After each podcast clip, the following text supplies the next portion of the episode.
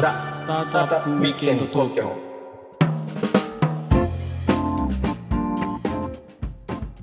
はい皆さんこんにちは。こんにちは、ロックウィステリアのフッティです。ひろきちゃんです。今日もザ・スタートアップウィークエンド東京の時間がやってまいりました。はーい。で前回と引き続きはい。ハテナのお社長ねクはいリスさんに来ていただいてます、おまた来ていただいたんですね。そうありがとうごはいざいます、しまた来ました。前回ひろきちゃんがえひろきちゃんじゃない最初に言い出したのはあれあれかえ、ゼロニモ、クリスゼロニモ、さんかジェロニモクリスさんがどうのっていうふうに。そうそう、でね。私がね。ジェロニモはい。みたいなもんですってでひろきちゃんが超人に最後慣れたって言ったじゃないですか。そうよ、ゼロニモは女子になったんだよ、最後。で本当かどうかをさっき調べたんですよ。おでやっぱり慣れたみたいですね超人になれたっていうよかった、ゼロニモ。よかった、でなんであれだ超人じゃないっていうことがみんなにバレたんだっけ、ジェロニモがすごくやられちゃったの、誰かに。で、それでみんなで助けようと思って、あの超人パワーっていうのをジェロニモに入れようとしたんだよ。で、その超人のパワーが入らなかったの、ジェロニモピッて、なんかこの辺にピッてなっちゃって。はいで、おこれはおかしいと。超人じゃないんじゃねえかって話になってで人間だってことをあのジェロニモが告白したんだよ。でバレちゃったんだね。で超人になったっていうのはどういうことなの？なったっていうのはそのふで普通はね人間から超人になるっていうのはもうほぼないですよ。レアケースですよ。うん。だけどもうあまりにも思いが強いからなんかねそのこう試練を受けるっていうそういう場面がね設定されてたのねそのアニメっていうか漫画でね、はいはいはいはい。でその試練を受けて合格をして晴れて超人になったんだジェロニモは。ということでまああの懸案事項が一個片付いたということで。はい。じゃあ続いていきましょうか。で前回だから全然話がね聞けなかったじゃんってはいひろきちゃんもクレーム言ってたけどいやもうハテナのことを聞きたいですよね。本当に、こう創業からどうやってこう今に至るかっていうことをねちょっと サクッと聞きたいサクッ創と。業創業社長じゃないんだから 創業してから今に至るのは。本当私はもう伝聞で伝聞でよければオッケーオッケー。なので創業からクリスさんに変わるまではサクッとでいいですよもう。あサクッとでクッと。でクリスさんに変わってからこう重厚な説明があったらいいかなと重厚な説明も別にない ないですけど。無駄にハードル上げるの、お願いいたします。そうですね。はい。はい。あのー弊社はですね、そのもともとはあの近藤淳也という人間が、J 近藤ですね、はい、ID J 存じ上げて近藤が存じ上げてっていうかまあ、えーあの、はい。お会いしたことはないですけども。ネッ有名ト業界の、人なんで。ははい。い。もう有名な、はい、方で、まあ、京都で創業した会社ですね、2001年創業だったかな、ははてなって会社。もともとはその KRP っていう京都の、まあ、インキュベーション、えーセンターの中にオフィスがあって、本当にもう、なんでしょう。たまにあの出てくるネットに出てくるいろんな企業の最初のオフィスみたいな感じの本当にこう一角を借りてみたいなところで始まったみたいですね。はい、でまあそこで、えー最初はまあサービスとかを作っていく中であの一番最初に人力検索サイトハテナっていう Q&A サービス。あはいはいはい。はい。これがハテナっていう名前の由来になるんですけど、はい、を立ち上げて、えーその後、まあハテナダイアリーとか、えーー、ハテナアンテナとかを、ねははいい作っていくっていう、まあ、ユーザー向けのサービスは言いつつ最初はですねちょっとこう一部システム開発の自宅とかをやったりとかもしてたと聞いておりますと。で、えー一つやっぱりこう大きく時代が動くのが、えー確かですね Google さんが Google アドセンスっていう広告プログラムを出したんですよね、はい2000年の初頭に。であれが要するにまああれが結構そのビジネスを作る上でハマってダダイアリーとかでこうね、えー日記とかまあブログうん。記事をたくさん書いてもらってそこにこう広告を出してで収益を上げられるぞと。なって、まあ、自自社サーサービスだけである程度一定のボリュームの収益が得られるっていうことでそこで一旦こう自宅系の開発は、えーストップして、まあ、自社サービス開発っていうところに注力をしてやっていくということで。うん。はい、で確かそのあたりで、えー一旦オフィスを全部東京に移すんですよね。京都から東京へということで。はい。はい、もうこの辺はもうネットを検索すると昔の記事が結構出てきて、私も入社前の話ですけど、はい。本当にあのサーバーですか、サーバーを本当にトラック、ん車かな ?2 個積んで、東京まで持っていくみたいな。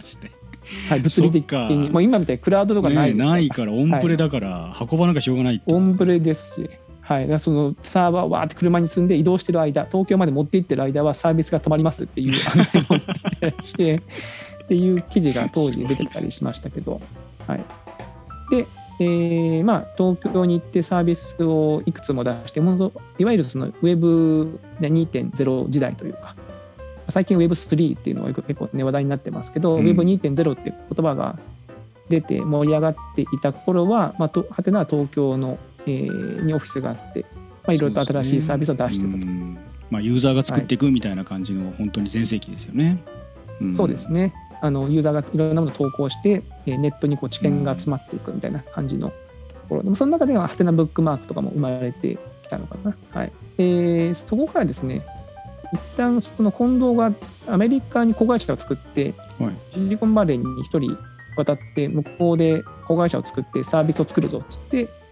えー、2年ぐらいだったのかな。で、まあ、うんそこでいくつかサービスも作り、えー今で残っているので言うと、ハテナスターっていうこう記事とかにこういいいね的にこうつけたりとかっていう、んはい、ユーザーのフィードバックツールみたいなものをまあ作って、えーで、まあ、帰ってきてですね。で、帰ってきたタイミングで2008年なんですよね。で、うんえっと、その時やっぱりこう東京の渋谷とかで IT 企業いっぱいあったと思うんですけど、はいやっぱりこう情報がもう本当にめちゃめちゃこうあ出出まくってて、でかつ、なんでしょうね、勉強会とか夜の飲み会とかもあるし、まあ、はい。いろんなもう新しい情報が飛び交いすぎてて、落ち着いて開発するにはちょっとこう賑やかすぎるんじゃないかっていう確か理由だったと思うんですけど、それで京都に開発拠点を移そうかになったんじゃなかったかな。いいですね。あ。のはい、その時は私も外外側から見てますけども、でそれを見て私が入社あの応募して入社すると。で実はここの時にあのエンジニアとして採用されたもののピュアなエンジニアとしてのスキルは多分全然その当時の、えーハテナのエンジニアのスキルとしては結構低い方だったと思うんですよね。はいまあ、ウェブ企業だったらエンジニアさんのレベル高いですもんね。逆いやそうなんですよ。ね、そうそうそう。んでただ。その SI にいた、えーシステムインテグレーターで経験したそのマネージメントみたいなところですかね、そうん。の人をまとめていくとか、タスクをどう管理するとか、まあ、今でこそいろんなツールとかね、SARS のサービスがあってこう、こういうふうにやればいいみたいな本とかもいっぱい出てますけれど、まあ、当時はそれって結構ね、システム開発会社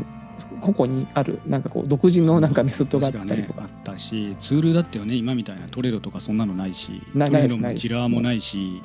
リメンバー・ザ・ミルクとか、そん。なんそんなんなんかあったのねと。か MS プロジェクトとかそんなんですよね。そうです、そうです。それ使。ってやってましたね。はい。はい、でそんなあとレ僕はあのレッドマインの本もねちょっとあの一緒に書かせてもらったりとかしてたんですけど、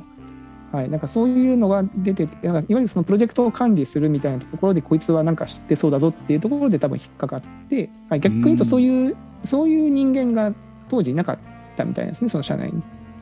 はいはい、なんで、まあ、マネージメントをやらせたらいいんじゃないかってことで入って入社するという感じになっております。はい。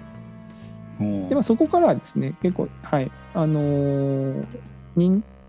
天堂さんと一緒にやったうごめもはてなっていうサービスがありまして、はい。当時なんか DSI で、こう DSI にソフトがあって、そこでこうパラパラ漫画を書いて、ネットに投稿すると、まあ、日本あるいは世界のパラパラ漫画が読めますみたいな、読んでもらえます。で、かつ、こう画期的な、画期的というか、まあ、すごいんですけど、ダウンロードして手元で修正してアップロードできるんですよね。おおなんなそうんするとそ親親の作品とかかも一応残って残っはい。そうです。なんかピクシブみたいななんなんて言うんでしょうね。なんかみんなで寄ってたかってボカロとかそういう文化の走りみたいな感じ。あそうですそうです。めちゃめちゃ流行りましたね。そのユーザー数もすごい多かったですしそのでかつ、えっと、多分ですけどその各ツールが DSI っていうそのハードウェアがもう固定されてたんで、はい。まあ、変な改ざんもできなくてだから親情報とかがたどれるんですよね全部。この作品の親はこれだみたいなのが。うん。はい、だからなんかそういう意味でもそのすごくねこうユーザーさん同士の交流とかも行われたりとか,、えーなんかこれこれの続きを書いてくださいとか、まあ、これになんかかあの歌を自分で吹き込んだりしてなんかそれにこう歌詞みたいなあの PV みたいなのを作っていきましょうとかそういう動きがあったりとかしてうん結構盛り上がったんですよね。でこのサーサービスの開発に携わら出せてもらってはいはい入ってすぐに。でこれ結構楽しくあの任天堂さんとも一緒にお仕事もできましたし、うん社内でも結構たくさんのメンバーをうまくマネージメントしながら、えーやっていくっていうのをやらせてもらうすごくいいチャンスがあったという感じになってます。なるほどまあ任天堂としての仕事したらね任天堂クオリティみたいなものを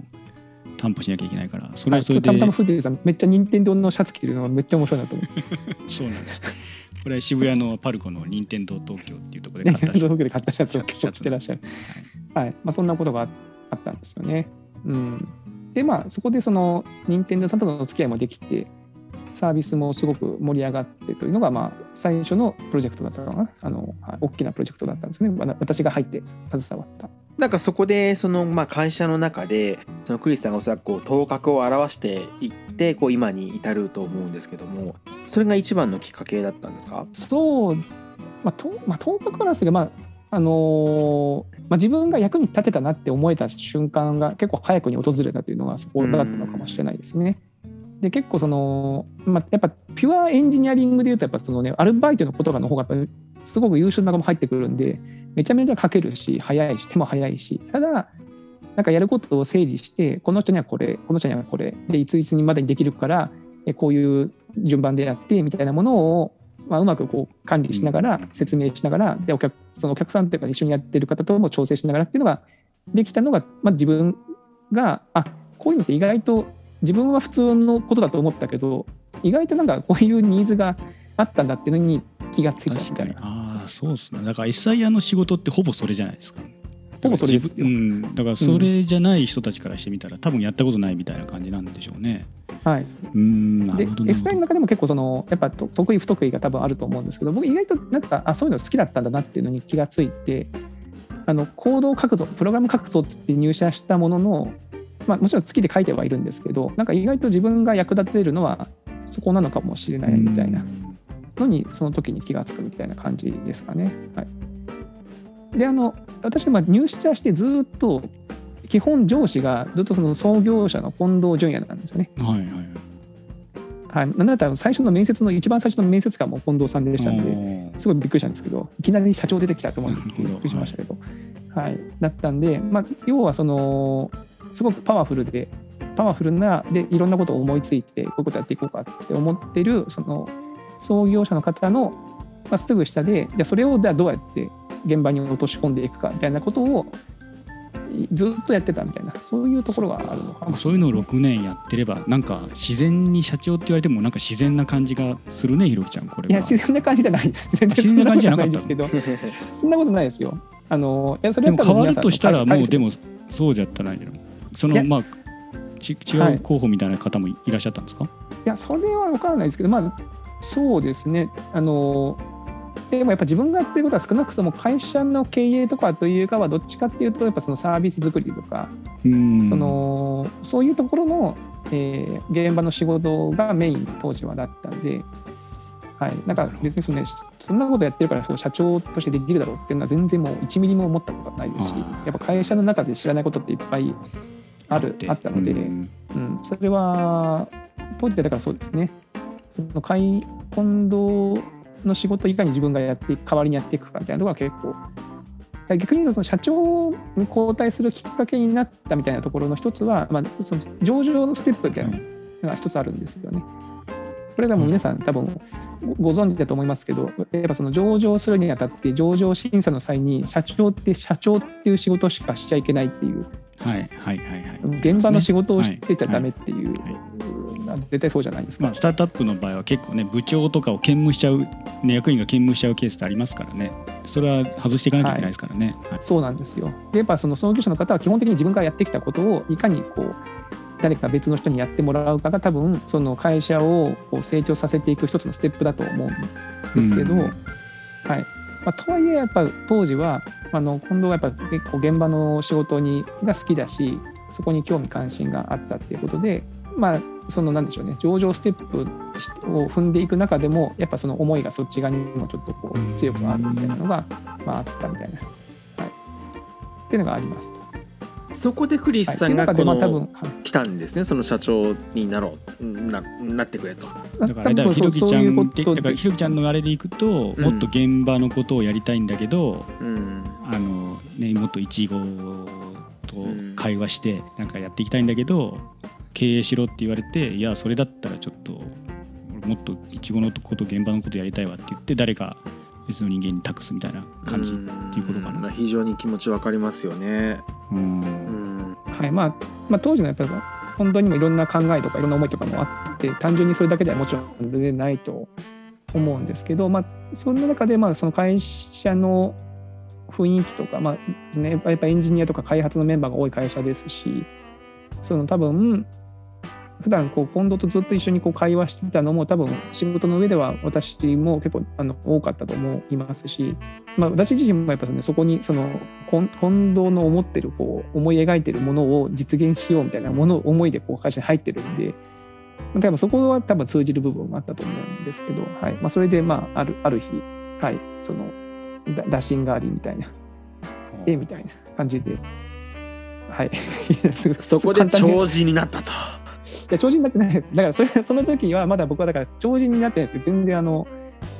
まあ、超人にもね。僕の中では、はい。全然その入り口にも立ってない。むしろ、むしろその周りでね、こう超人が戦うリングを整える係だと思ってたのが、いきなりこうなんかぶその戦う側に登ってこいみたいな感じになったんで、おおみたいな。いやその社長にのそのオフオファーっていうかね、その来た時にどうどうでした？こうやいややれるって思思ったんですかその時は。いや全然思わないですよ。やっぱこう会社の名前と社長の名前って結構ね、特にそのこういう IT 企業とかで起業して有名になった会社って本当はてないこれ近藤みたいなところもありますし、ね、いろんな会社で多分そういう部分あると思うんです。うん、この会社はこの方みたいな。のって結構結びつきが強いと思っていましたので、いやそこで自分は荷が重いなっていうのもありますしお前誰やねんかな自分でも思いましたもんね、ん、客観的にその話を冷静に考えてお前誰やねんって絶対思うよなと思ったりとか、その人この話を聞いた時に第三者が聞いた時にそのなんだって思うだろうなとも思いましたし、うん。まあ、そもそもそのそういうことをやろうと思って入ってるわけじゃないのでいやなんかどうどうなんだろうなってはすごく思いましたけどなんで一旦ちょっと考えさせてくださいとは言って考えてましたけど、はい。まあ、あの私は鹿児島の出身なんですけどあのなんかねこう自分の中の九州男児の中がこう血が騒ぐじゃないですけど、うん、まあとはいえせっかくそういうチャンスというかお話があったんだったらなんか前向きに考えなきゃいけないんじゃないかみたいなところと、はい、あとはあのフッディさんもご存知のその TIS って会社の私が入社した時のこう専務で有賀さんっていう方がいらっしゃるんですけど、その有賀さんという方がその入社式の時にその迷ったら積極的な方を選びなさいっていう言葉を言ってたんですよ。覚えてるこれまで人生で結構その言葉をねあのあれしてた生きてきててその言葉もなんとなく思い出してまあなんか積極的な、まあ、これでお引き受けするのが積極的なんじゃなかろうかって思って引き受けたみたいなそういう感じになります。ありがとうございます。ということでね、またこれ時間が。時間よし時間早いね。いい話だった、ね、あの本あの今の話になってこんな話で大丈夫ですか？大丈夫です？大丈夫大丈夫だしすごい楽しかったですよ。あ本当ですか？これだから次ちょっともうちょっと個人的なこと趣味とかでその辺の話今日全然できなかったから。はいはいはいはい、うん、あいいですいいです。その辺もね、はい、僕らあのゲーマーであのやってるんで。でもゲームはしないかないやめっちゃしますよ。お何言ってるんですか？じゃあちょっとその辺の話にもちょっとはい今ちょうどモンスターハンターあのライズサンブレイクやってますんで。おそこはまあ実習ということで。はいわかりました。はい。じゃあちょっと時間の切り替えちょうどいいんで今日はこれぐらいにして、はい、